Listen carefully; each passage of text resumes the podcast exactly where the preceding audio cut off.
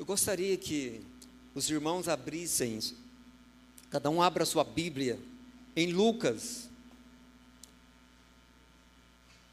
no capítulo 6. Lucas, no capítulo 6.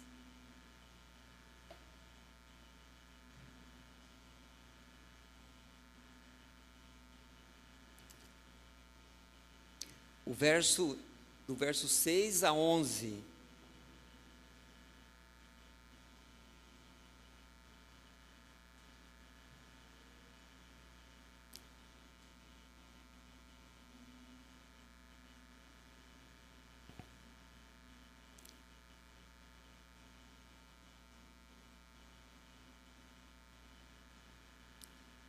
Lucas, capítulo 6, versos 6 a 11.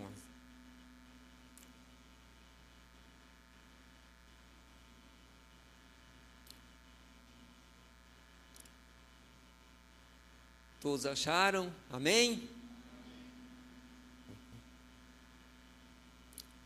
Sucedeu que em outro sábado entrou ele na sinagoga e ensinava. Ora, achava-se ali um homem cuja mão direita estava ressequida. Os escribas e os fariseus observavam-no, procurando ver se ele faria uma cura no sábado, a fim de acharem de que o acusar. Mas ele, reconhecendo-lhe os pensamentos, disse ao homem da mão ressequida: Levanta-te e vem para o meio. E ele, levantando-se, permaneceu de pé. Então disse Jesus a eles: Que vos parece?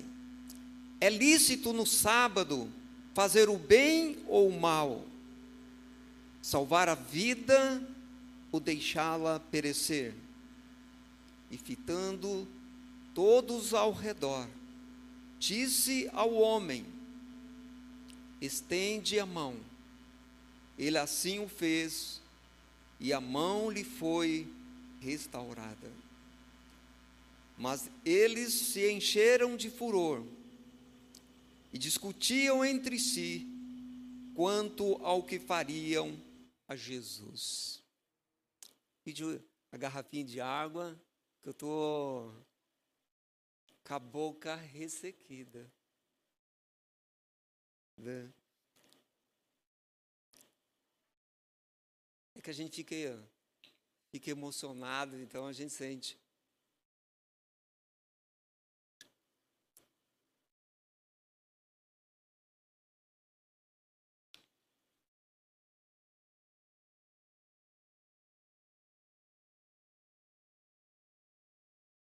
Meus queridos, é um privilégio quando a gente faz parte dos milagres de Deus. Cada um de nós somos resultado de um milagre. Né? Por que um milagre? É quando a gente olha para o passado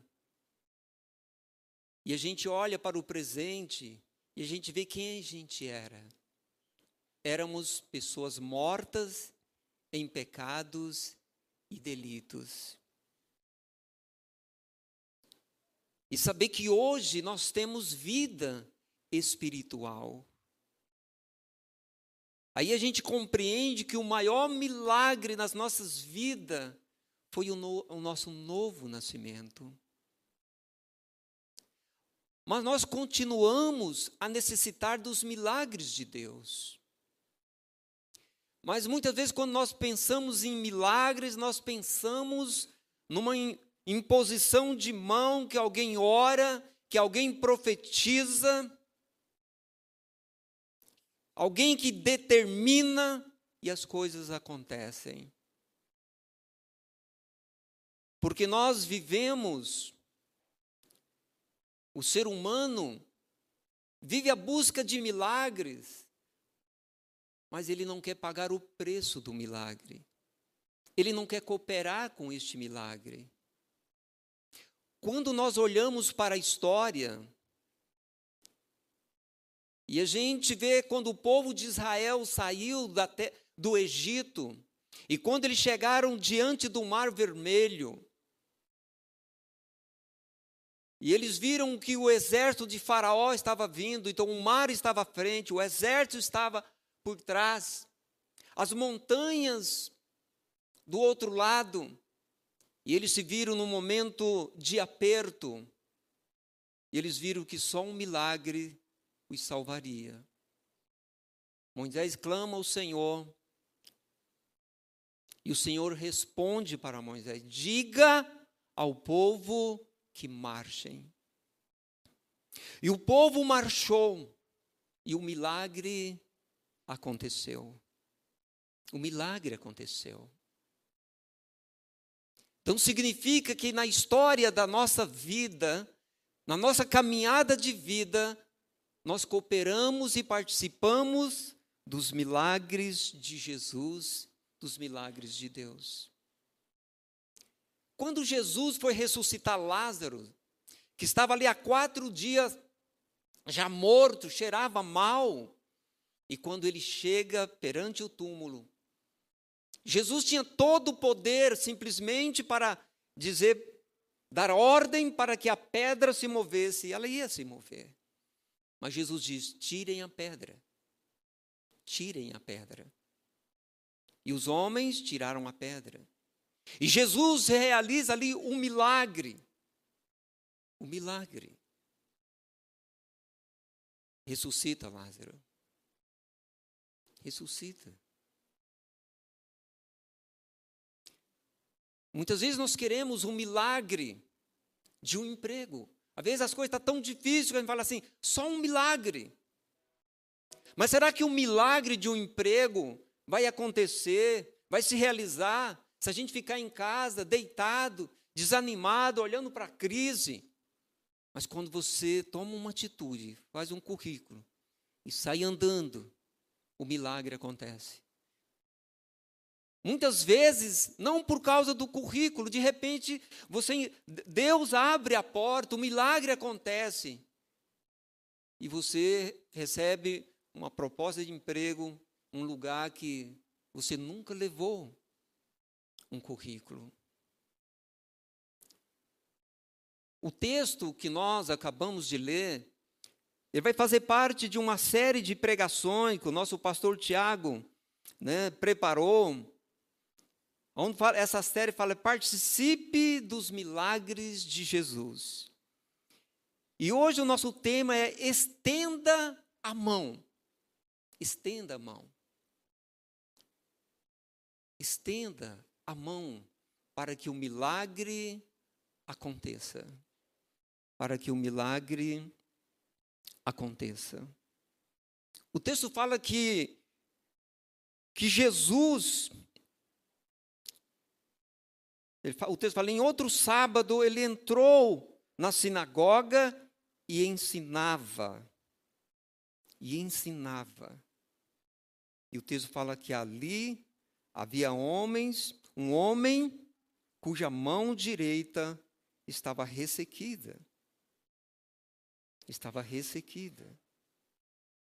Os escribas e os fariseus observavam, procurando ver se ele faria uma cura no sábado, a fim de acharem de que o acusar. Mas ele, reconhecendo-lhe os pensamentos, reconhecendo os pensamentos.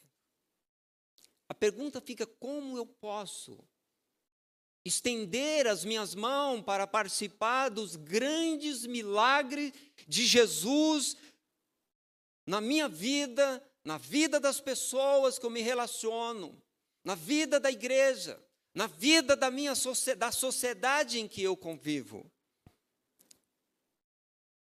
Em primeiro lugar, meus queridos,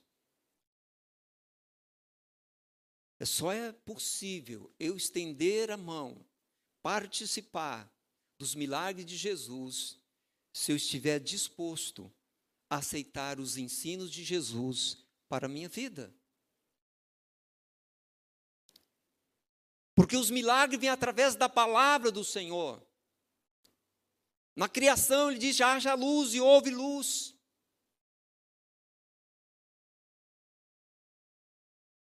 E Jesus Cristo, quando ele entra na sinagoga, meus queridos, Jesus entra para fazer um milagre, apesar dos obstáculos. Jesus entra. E de maneira progressiva, as coisas aconteceram, e na sua vida e na minha vida, as coisas acontecem de maneira progressiva. Porque Jesus entra na sinagoga para ensinar, Jesus ensina a palavra de Deus, ali estão tá os fariseus, ali está o homem da mão ressequida, ali estão tá várias pessoas, meus queridos, e Jesus, Jesus entra para ensinar a lei de Deus. Mas Jesus Cristo também é aquele que não apenas ensina a lei, mas ele cumpre a lei. Ele cumpre a lei. Porque ele vive a lei. Ele vive a lei. Mas Jesus, aquele que vem para nos dar vida, meus queridos, que além de cumprir a lei de acordo com o texto, Jesus ele cumpre a lei, mas Jesus corrige as distorções da lei. É por isso que há um embate entre Jesus e os fariseus. Porque Jesus ele prega a palavra de Deus, mas ele não prega a tradição dos anciãos. Jesus prega a palavra. Jesus cumpre a palavra. E Jesus, meus queridos, ele corrige as distorções da lei, por quê? Porque a lei, na lei do sábado, foi acrescentado muitos outros mandamentos, costumes, que veio através da tradição, que se tornou um peso, que não gerou mais vida, que não gerou mais descanso, que não gerou mais esperança. E Jesus vem e corrige as distorções da lei. E no embate entre Jesus e os, e os, e os fariseus e, e os anciãos, meus queridos, Jesus mostra que ensina que o ritual não substitui a misericórdia. O ritual jamais substituirá a misericórdia. Porque para aqueles, ali para os fariseus, para é, os judeus, aqueles que estavam cumprindo uma lei distorcida, a misericórdia de salvar a pessoa não poderia ser aplicada no dia de sábado. E Jesus, corrigindo a distorção da lei, ele mostra que o ritual, o ritual não substitui a misericórdia. Jesus mostra que todo dia é dia de fazer o bem, de fazer o bem. Todos os dias é dia, meus queridos, de nós estarmos pronto para realizar atos de misericórdia, restaurar a vida das pessoas. Por isso que Jesus, conhecendo os pensamentos, e Jesus conhece, meus queridos, Jesus conhece qual é a posição, a intenção dos seus ouvintes, e da mesma forma, o Senhor está nessa noite aqui, Ele conhece o seu coração, Ele conhece a sua disposição, Ele sabe se eu e você estamos tendo nesta noite um ouvinte interessado, um ouvinte atencioso, um ouvinte que está se alimentando ou buscando no Senhor a solução para a sua crise. Porque Jesus sabia, conhecendo os pensamentos dos fariseus, o Senhor Jesus, ele sabia que no coração dos fariseus estava apenas alguém ou alguns que estavam ali para para vigiar. Alguém que estava simplesmente para buscar o que? O defeito. Alguém que estava ali para procurar o quê? Uma falha. uma falha. Alguém que estava procurando uma maneira para acusar. Por isso, meu querido, minha querida irmã, nós precisamos chegar perante o Senhor, perante a Sua palavra, desarmado. Desarmado. Eu acredito que esse homem da mão ressequida, ele chegou desarmado, porque era um homem totalmente necessitado, e ele chega desarmado. Mas os fariseus estavam armados, estavam com o pé atrás. Eles não foram para adorar, eles não foram para o aprendizado, eles não foram para o discipulado. Eles foram simplesmente para cumprir as suas tradições. Eles foram simplesmente para cumprir os seus costumes. Eles foram ali para cumprir, meus queridos, na sinagoga, para cumprir os seus hábitos religiosos. O milagre não acontece quando nós vivemos num formalismo onde a gente faz tudo certinho, quadradinho, meus queridos, mas nós não nos submetemos à palavra do Senhor para transformar os nossos corações, as nossas vidas.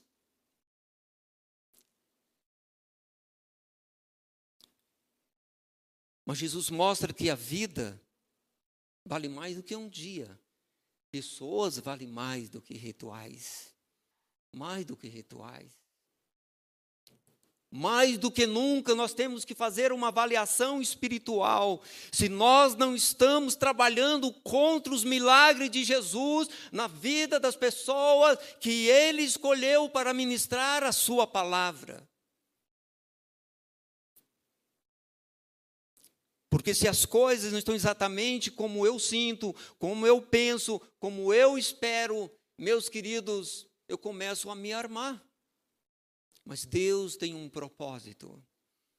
Quando nós nos submetemos à palavra do Senhor, por mais diferente que nós sejamos um dos outros, mas com certeza absoluta, meus queridos, movido pelo Espírito Santo de Deus, a mesma palavra que é dita para o intelectual, que é ouvido por uma pessoa simples, que, ouvido por uma criança, haverá de promover as mudanças necessárias para que nós continuemos unidos no mesmo propósito de vida, que é honrar, glorificar o Senhor, que é digno de toda honra e de toda glória.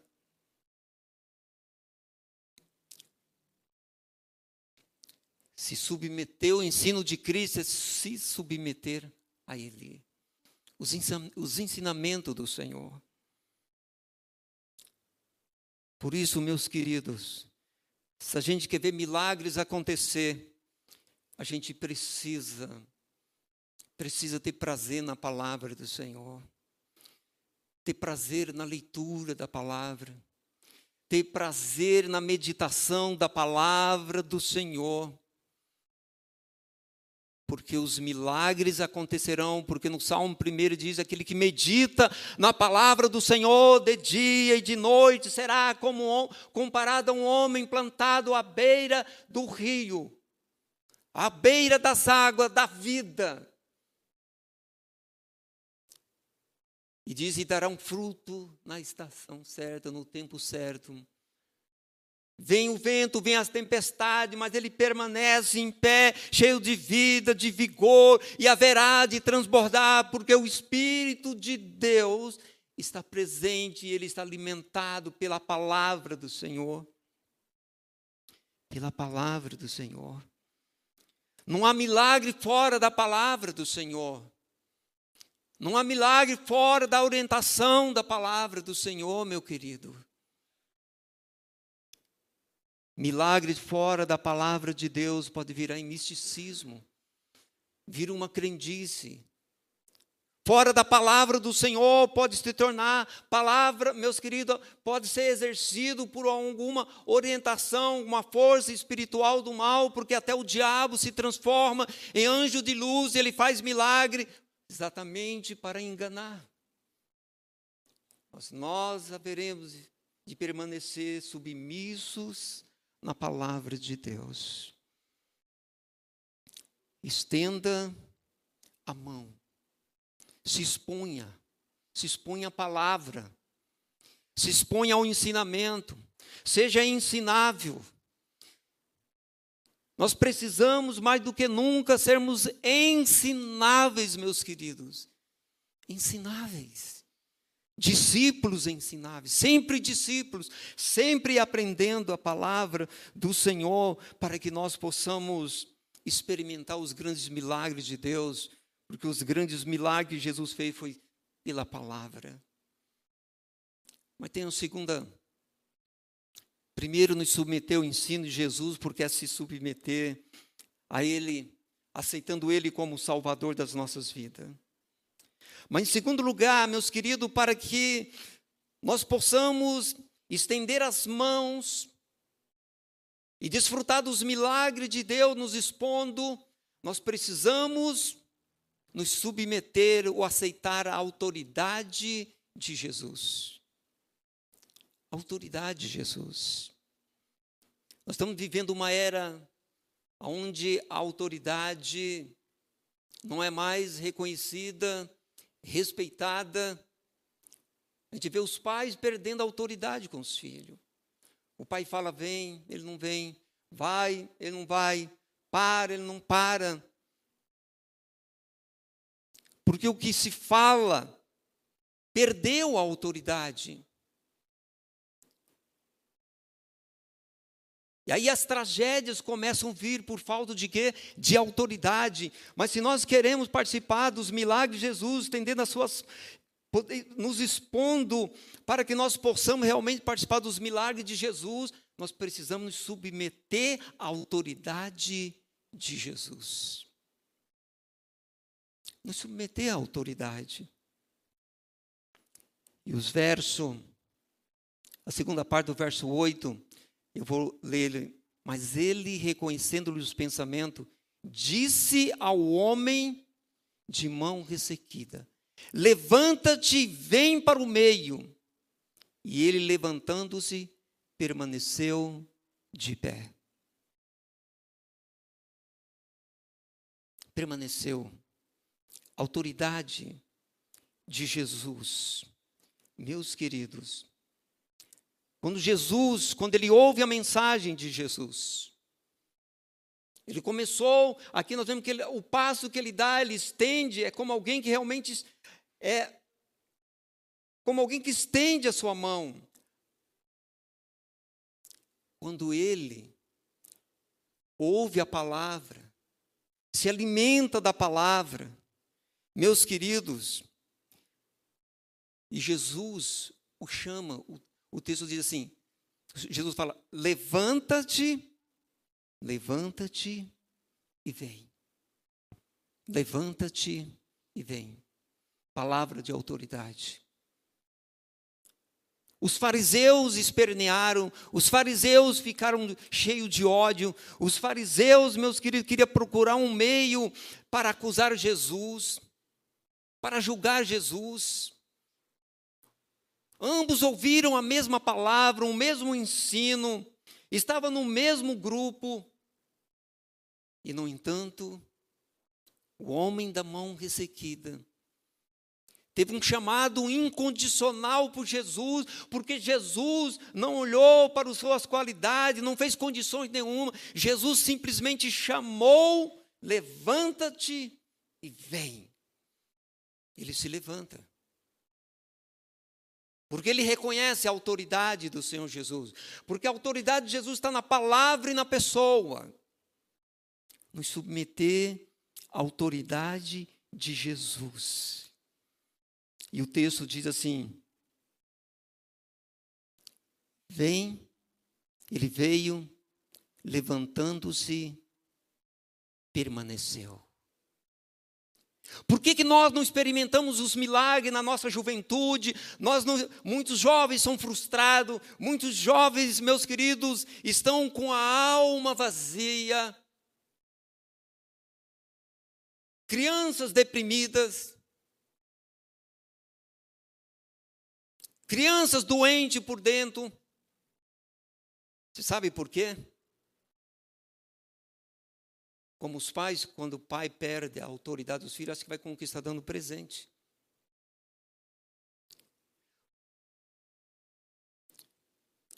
Sem a autoridade de Cristo,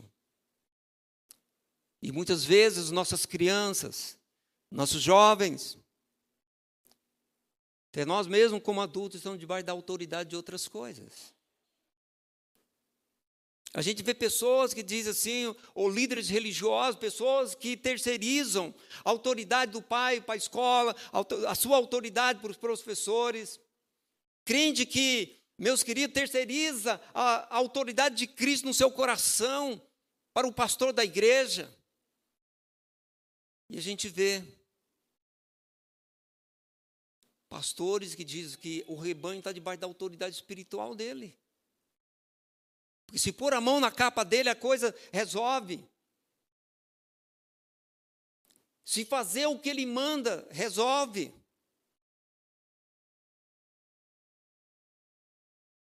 E o que, que acontece? Nós vivemos numa era que se constrói ídolos de barro, ídolos, meus queridos humanos.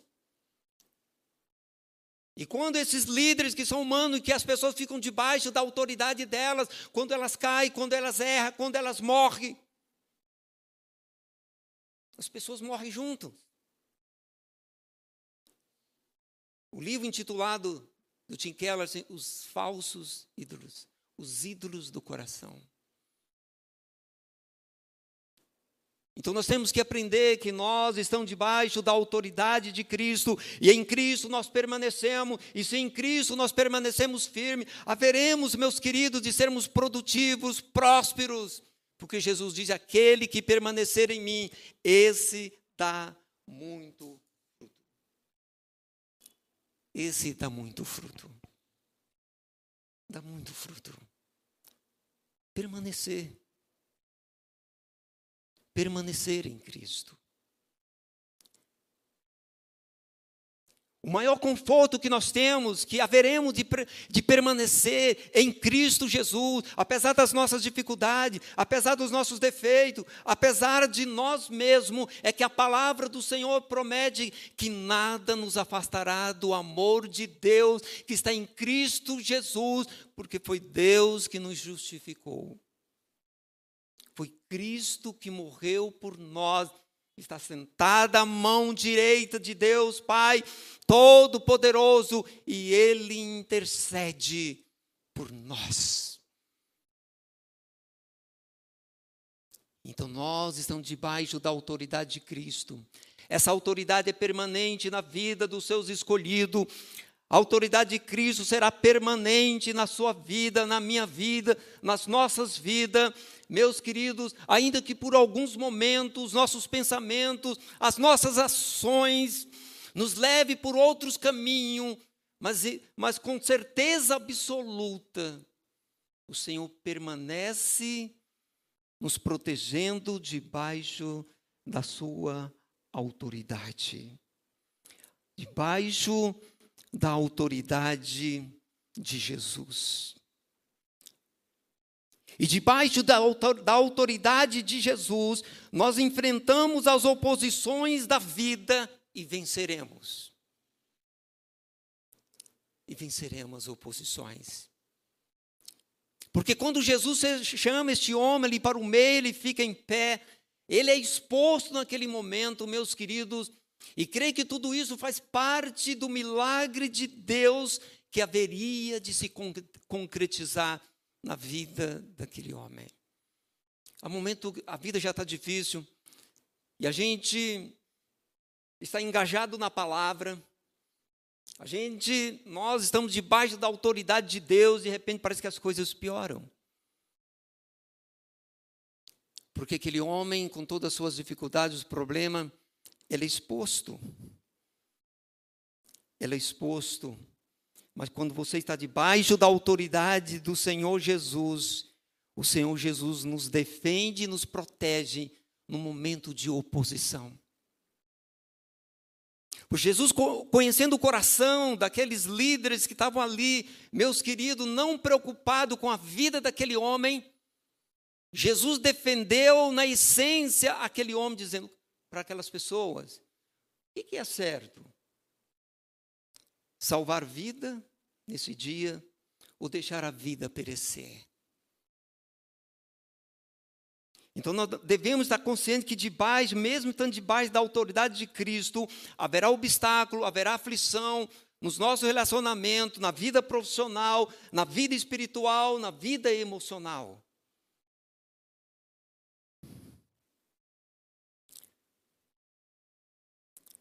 Também nesse texto, na segunda parte, está debaixo da autoridade de Jesus. Você não pode, não tem condições de deixar de ser quem você é. Debaixo da autoridade de Jesus, quando Jesus nos chama, tenho certeza absoluta que todas as máscaras elas caem. Este homem, ali no meio da multidão, quem sabe ele sentado ali bem quietinho, quem sabe escondendo a sua mão, porque ele tinha. Ele tinha problemas físicos, então ele tinha ele tinha uma limitação profissional. Ele tinha um problema social, porque ele vivia num mundo de preconceito como nós vivemos. Ah, aquele lá é cego. Ah, aquele um tem problema no pé. Ah, aquele um lá manca. Ah, aquele um arrasta, arrasta a perna. E a gente sabe o quanto uma pessoa deficiente enfrenta dificuldade para arrumar um emprego. É preciso criar leis que obrigam, obriguem as empresas ou dêem incentivo para que ela dê emprego para uma pessoa deficiente, incapaz. Este homem enfrentava um problema físico, limitação profissional, preconceito. Este homem, quando ele se expõe, aparece o problema físico, é exposto, o seu problema social e o seu problema emocional. Você acha que, ó, eu tenho pouco cabelo. Você acha como que eu me sinto? Assim, eu não me sinto muito bem. Não sinto. Porque quando eu tinha 19 anos, eu tinha muito cabelo. Aí começou a cair um pouco, eu sonhava de noite que as formigas estavam comendo meu cabelo.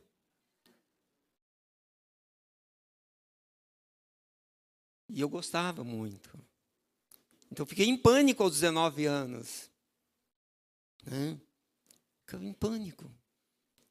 Falei assim, como é o seu emocional diante dessa situação? Se eu dizer que é 100%, eu estou mentindo. Eu não sinto. Eu não sou 100% o meu emocional, minha auto, como é que está a sua autoestima? Não, está 100%. Não está. Claro que a gente suporta pela graça, a misericórdia de Deus, a bondade, né? O amor das pessoas que abraçam a gente, da esposa. Você fala assim: você está contente?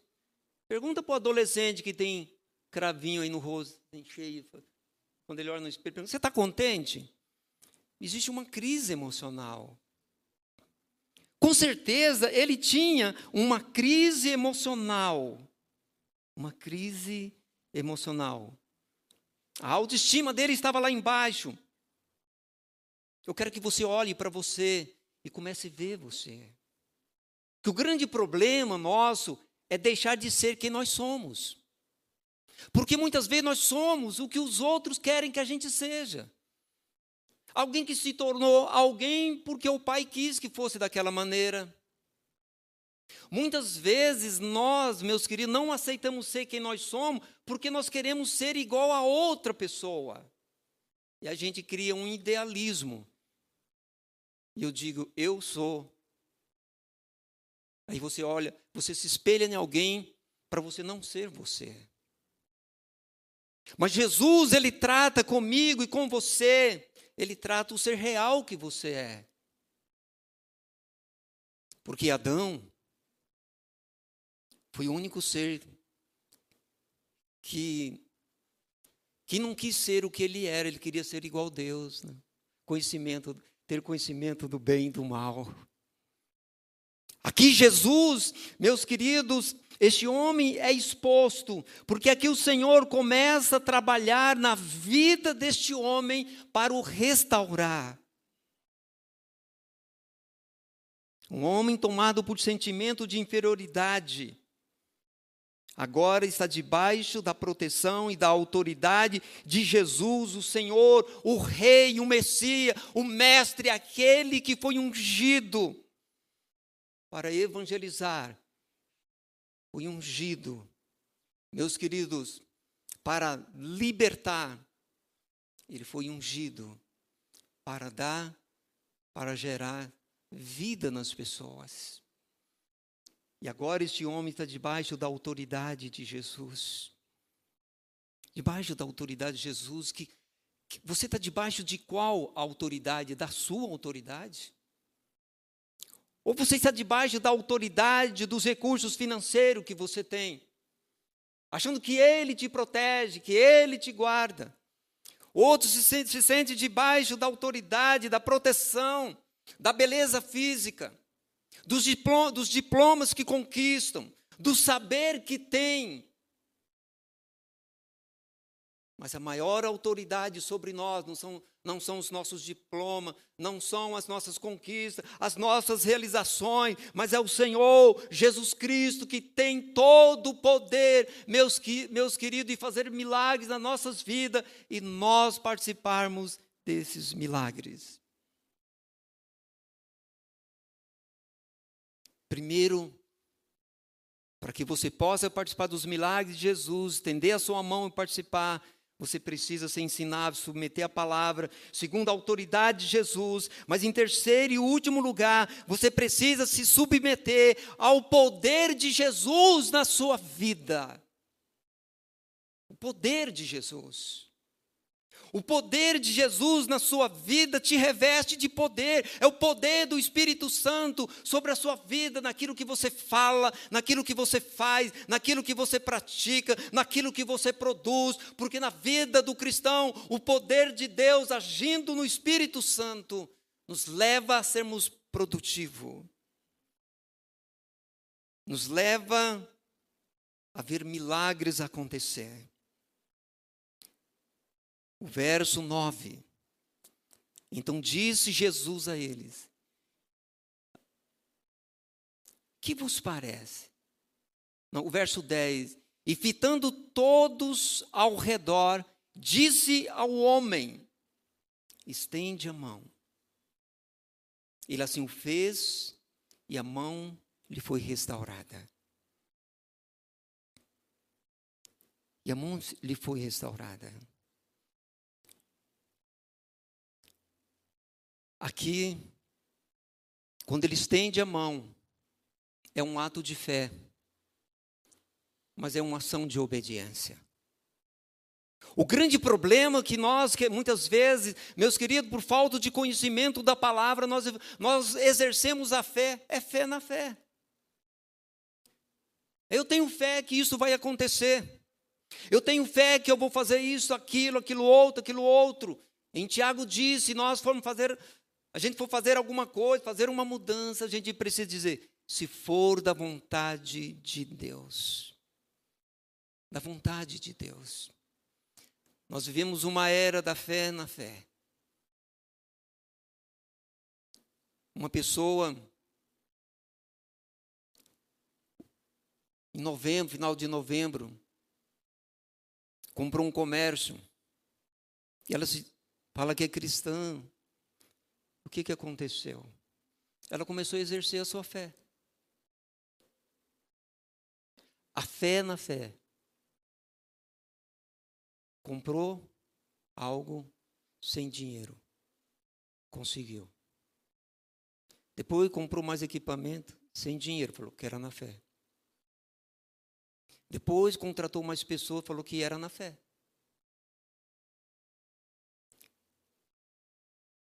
E ainda, ainda disse que seria tudo para a glória de Deus. uma fé na fé para a glória de Deus. Sabe o que acontece a fé na fé? A fé na fé, onde não há uma submissão à palavra, à autoridade de Jesus, está à beira da falência. Faliu antes de começar. Porque exercitou a fé na fé, mas o texto diz: Jesus diz assim: estende a mão. Ele estendeu. Mas ele estendeu motivado pelo quê? Pela palavra que ele ouviu,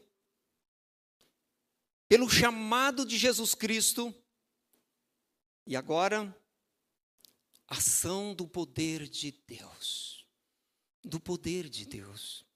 Deus agiu poderosamente.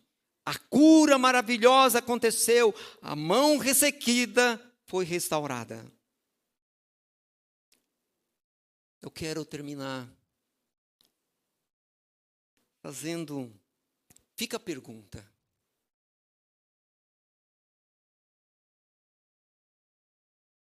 O que está ressequido em nós que precisa de um milagre?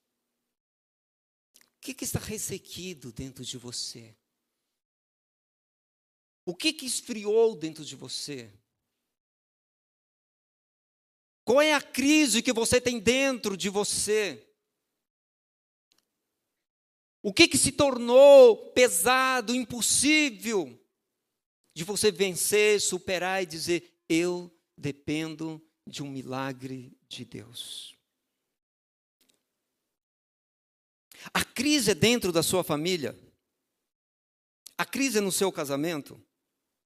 A crise é na relação com seus filhos? É uma crise de relacionamento. É uma crise porque não existe diálogo. Se criou uma barreira por ouvir palavras, por falta de ações e reações que tragam vida. Diante disso, Deus quer fazer um milagre na sua família, porque família é um projeto de Deus. Família não é uma invenção humana.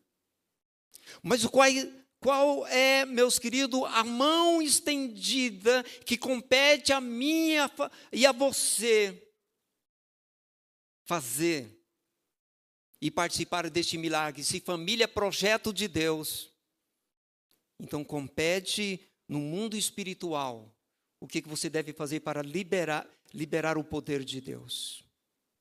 Tem muito diz, vamos liberar o poder de Deus. Esse liberar o poder, o poder de Deus não está na mão de um guru.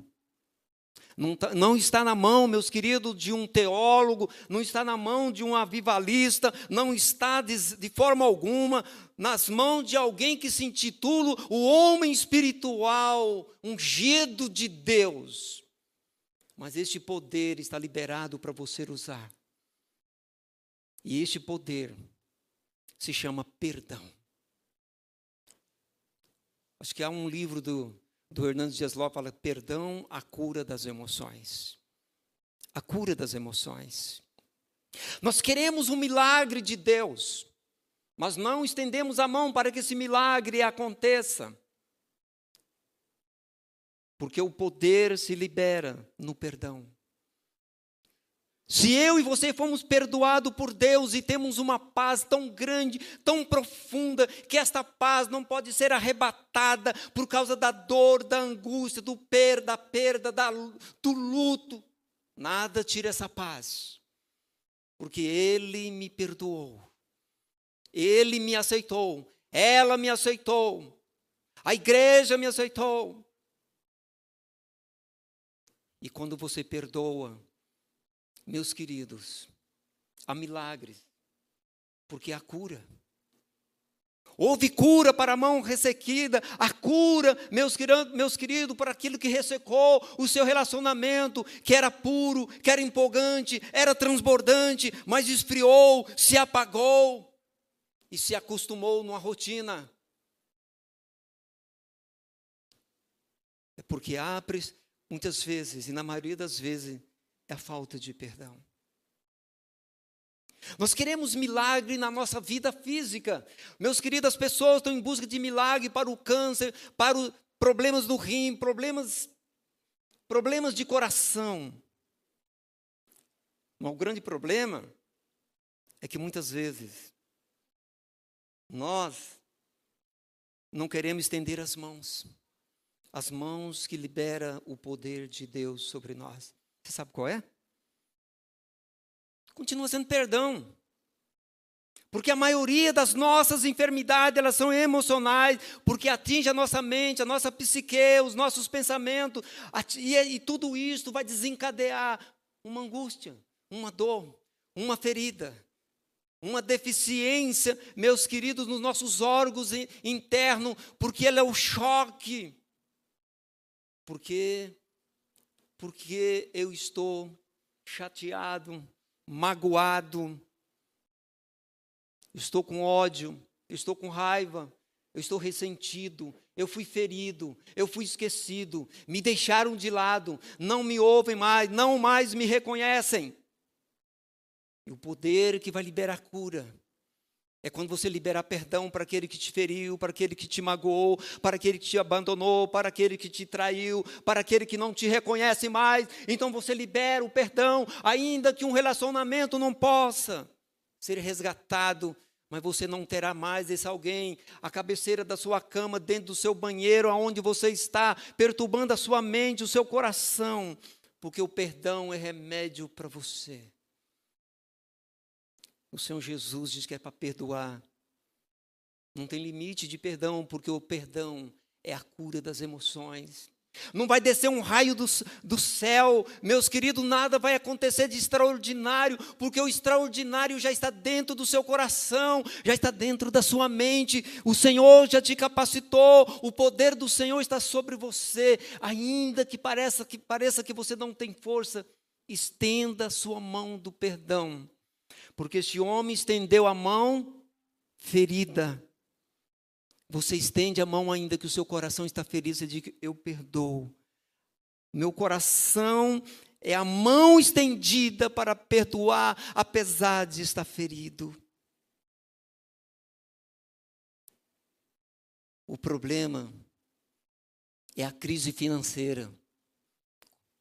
Muitas pessoas, olha, meus negócios minha empresa, meu cartão de crédito, meus carnês. É só um milagre agora. É só um milagre. É só um milagre. A questão da prosperidade. Você fala, mas como isso vai acontecer? Meus queridos, o segredo da nossa vida financeira chama-se generosidade. Você não prospera com aquilo que você guarda e retém, mas você prospera naquilo que você semeia. Porque no mundo da semeadura, o que se, coloca no celeiro para comer, ele acaba, mas as espigas que é semeada se multiplicam. O provérbio fala que o generoso prospera. Se nós tivermos o nosso coração aberto, meus queridos, para ser generoso com as pessoas, para ser generoso na missão de Deus, para ser generoso no sustento da causa de Deus, o Senhor diz: traga todos os seus dias uma casa do Senhor, para que haja alimento. E ele diz assim: olha, e faça prova de mim, se eu não vos abrir a janela do céu e não derramar bênção sem medida. Muitos dizem assim, isso é coisa do Antigo Testamento. Ah, isso aí é coisa da lei. Mas os princípios espirituais, alguém pode dizer assim, ah, é coisa da lei. Mas os princípios espirituais permanecem. Aquele que obedece, aquele que experimenta a graça do Senhor, ou aquele que transgride as leis do Senhor, com certeza absoluta, meus queridos, no mundo espiritual, as consequências vêm, porque a avareza não nos leva a lugar nenhum, a avareza nos leva à loucura, a avareza nos leva à miséria total. Existe um homem, lá no Paraná, que já foi membro da Igreja Presbiteriana do Brasil. Um homem, assim, meus queridos, um homem que adquiriu muitas coisas. Mas o homem trabalhava, sendo crente, ele passava fome, ele não comia. E se conta a história que ele vendia até a marmita dele para os empregados dele. Um homem que se fechou para o materialismo. Um homem que deixou a comunhão dos santos. Um homem, meus queridos, que ficou preso a comprar, a comprar, e você sabe qual é o fim desse homem? Todas as suas, maioria das suas propriedades está lá na cidade do Paraná, apodrecendo, caindo, caminhões apodrecendo. Ele diz assim que o prazer dele é comprar e deixar lá que apodreça mesmo. Porque a avareza decompõe a alma. A avareza decompõe e leva como a traça e a ferrugem, leva o patrimônio que é construído com avareza, meus queridos, destituído da generosidade, do amor, do desprendimento.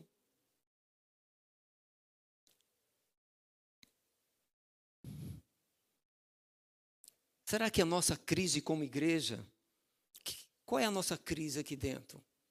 Como igreja do Jardim Cavinato? Como igreja do Senhor nessa cidade, como igreja nesse Brasil e no mundo. Muitas vezes nós falamos que a nossa crise é a falta de avivamento. É a falta de avivamento espiritual. Qual é a nossa crise? A crise é porque a igreja tem poucas pessoas. Como é que Deus vai derramar o seu poder? Como eu posso participar dos milagres de Jesus na minha igreja, meus queridos irmãos? Se queremos ver uma igreja avivada, ver esses moços cantando, tomado pelo Espírito Santo de Deus, e eu os vê-lo como tomado pelo Espírito Santo de Deus, e a igreja crescendo, e no momento do louvor, no momento da adoração, a gente poder ver crianças chorando, jovens chorando, irmãs chorando, meus queridos, porque o Espírito Santo de Deus está se movendo através da palavra, através da música, através da confissão de pecados. O avivamento só pode acontecer se eu e você nos voltarmos para o Senhor de maneira quebrantada e nos voltarmos de todo o nosso coração, de toda a nossa alma, porque, meus queridos, em 2 Crônicas 7,14, o Senhor diz: O meu povo, que se chama pelo meu nome, se esse povo se humilhar, reconhecer, que, que são pecadores, que transgrediram, que se acomodaram, que vivem num tradicionalismo, num formalismo. Ele fala isso. Me buscar, orar, orar, clamar, colocar diante de Deus, ele fala: me buscar como Ele é, o Senhor do universo, no espírito de adoração, porque depois da busca, da confissão, a gente vai adorar, meus, meus queridos, no louvor, nós vamos adorar o Senhor, buscar pelo que Ele é, pelo que Ele é, Ele é o Deus trino, soberano, poderoso, que se manifesta no meio do seu povo. E ele se, se converter dos seus pecados. Nesta noite, que nós possamos olhar, meus queridos, os nossos pecados, olhar para o nosso coração e nos converter, nos arrepender e converter dos nossos maus caminhos. Porque o caminho que parece bom para mim pode ser estar errado diante de Deus. Os fariseus achavam que estavam certos por causa do seu tradicionalismo, dos seus costumes. E às vezes nós achamos que estamos certos porque a gente vem na igreja de domingo à noite ou domingo de manhã, porque a gente vai numa célula, porque apressadamente a gente lê um versículo. A gente acha que a gente está bem com o Senhor. Ele disse: O meu povo se converter, mudar de direção. Ele diz assim: Eu ouvirei dos céus eu perdoarei os teus pecados. E ele dizia: Eu sararei a terra. Eu sararei a terra dos relacionamentos de família, eu sararei a terra da tua saúde física, eu sararei a terra dos teus, das tuas, da tua prosperidade financeira, e eu sararei a alma do teu avivamento, porque o teu coração Porque o Senhor diz: esse povo me honra com a boca, mas o coração está longe. E muitas vezes a gente está assim, falando com a boca, cantando com a boca, mas o coração está longe do Senhor. E ele diz que ele vai sarar a terra com o seu poder. Que nós, como igreja do Jardim Cabinado, possamos estender as nossas mãos. Estender para fazer parte desse grande milagre de Deus. Valorize a palavra. Não se, não se submeta a outra tal autoridade que não seja Jesus. E se submeta ao poder transformador. A mão estava ressequida. E nessa noite, eu creio que Ele quer mudar a minha vida. Quando o Eduardo começou a falar, eu comecei a tremer. Tremer. Né? Porque a gente sabe o quanto a gente é limitado. Vamos orar agora, meus queridos, para a gente encerrar.